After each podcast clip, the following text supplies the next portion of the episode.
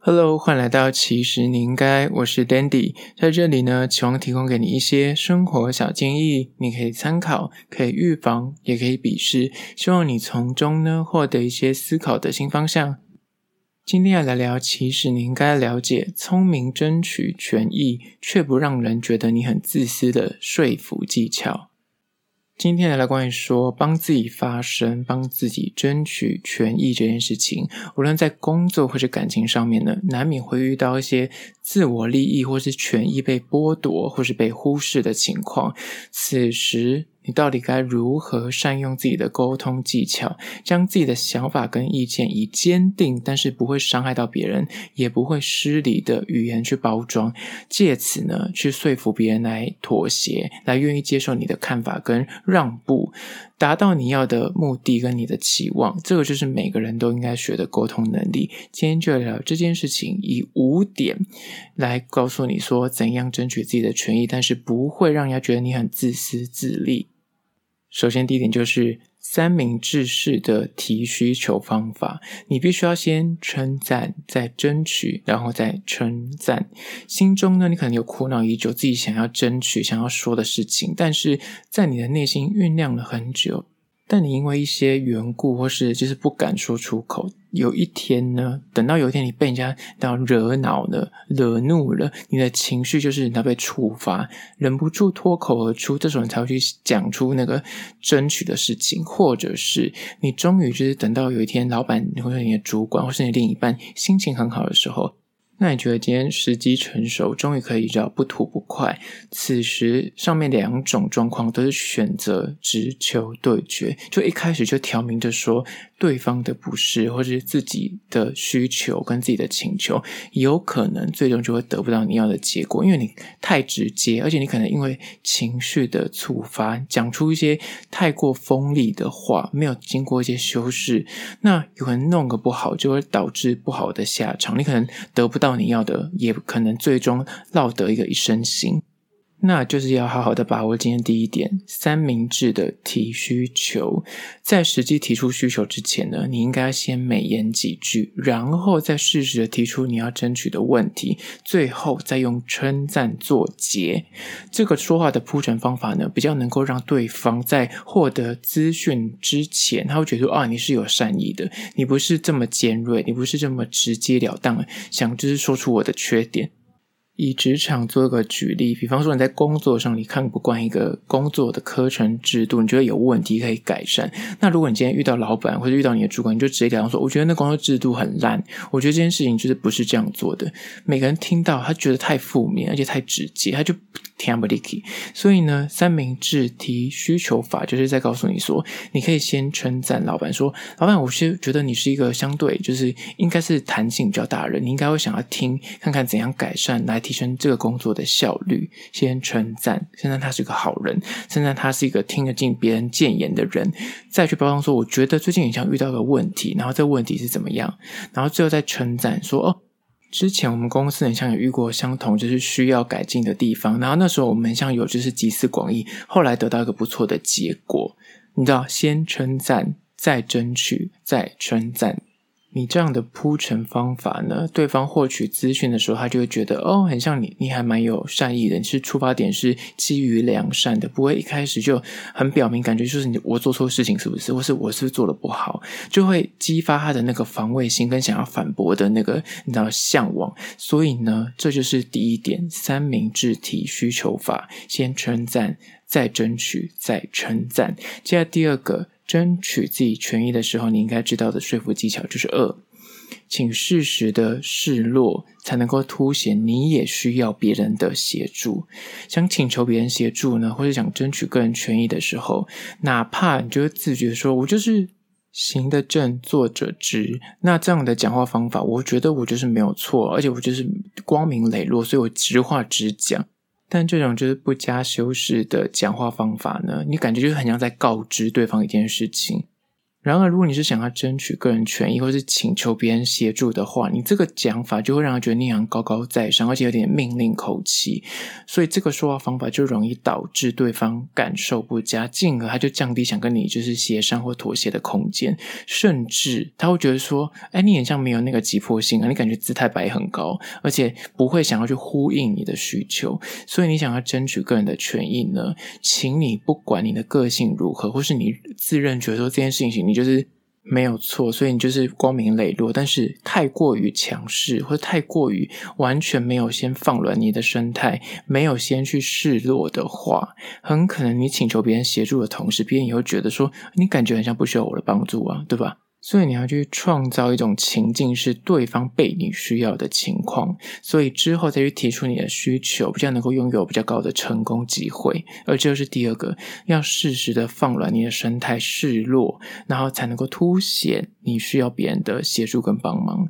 在第三个，如果你今天要争取权益的时候呢，你应该要了解的说服技巧就是三，明确的告知对方他能够获得什么。什么意思呢？就当你要请求别人的协助或者争取自己的权益的时候，人呢，说到底就是个自私的动物，所以在做任何决定之前，难免在内心就会默默的评估各项的利弊得失。所以如果答应你这个请求，他内心就会想说，那。请问我究竟有什么好处？所以反过来说，你今天要去要求别人，或是你想要去争取自己权益的时候，你要发挥你的说服力道，就得在事前，你先去了解说，那你在提出这个权益争取跟这个需求前。对方允诺你这个请求之后，他是否可以从这件事情里面得到额外的利益或注意呢？那这件事情举例来说，在工作上，你觉得说你想跟老板提加薪好了，你要提加薪的时候，如果单纯你就是提加薪，老板想说，我为什么要加你薪？他自己也想说，为什么要？多花钱给你，你懂吗？所以你要提出这个所谓的自我的需求面之前，你应该先去了解说，那我提加薪前，我得要告诉他，他能够获得什么。比方说，我今天提加薪的时候，我告诉他，哦，如果你加我薪的话，你可以获得额外的，比方我就可以帮你多做什么事情，然后业务啊的推广，或是说额外的帮你去找一个新的开发、陌生开发之类的这些事情，就是在你在加薪的时候，他等于是有个筹码，而且让他觉得说，诶，我很像多花。钱给你多帮你加薪是有所获得，不是单纯就是单纯多给你钱这样子，所以必须要有意识不断的提醒对方，在这个协商跟让步的过程中，他也可以同步有所获得，而不是一味的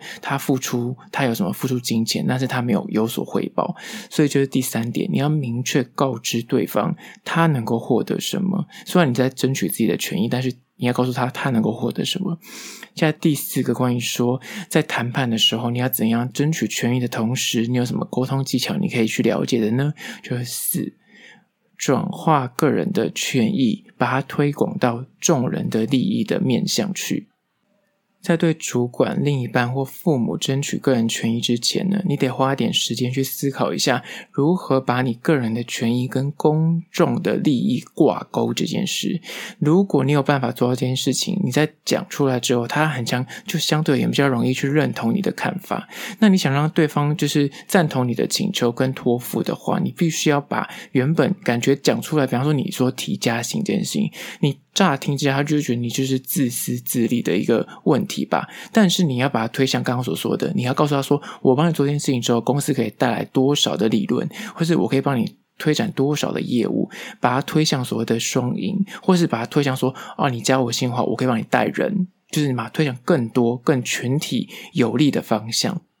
借此呢，你就可以激化对方更有意愿去答应你的请求，或是他更有就是心力，会觉得说，好吧，那我多花点钱，多花点时间来帮你做这件事情，跟你的成就，你这个请托，你懂吗？而这就是第四个，你要转化个人的权益，把它扩大到众人的利益之上。接下来第五关于说如何聪明的争取个人权益，然后不会让他觉得你很自私呢，就是五。拉拢那个说话的对方，或是拉拢你的合作伙伴，支持一同去争取这个权益。那多一个盟友就少一个敌人。想让你个人的需求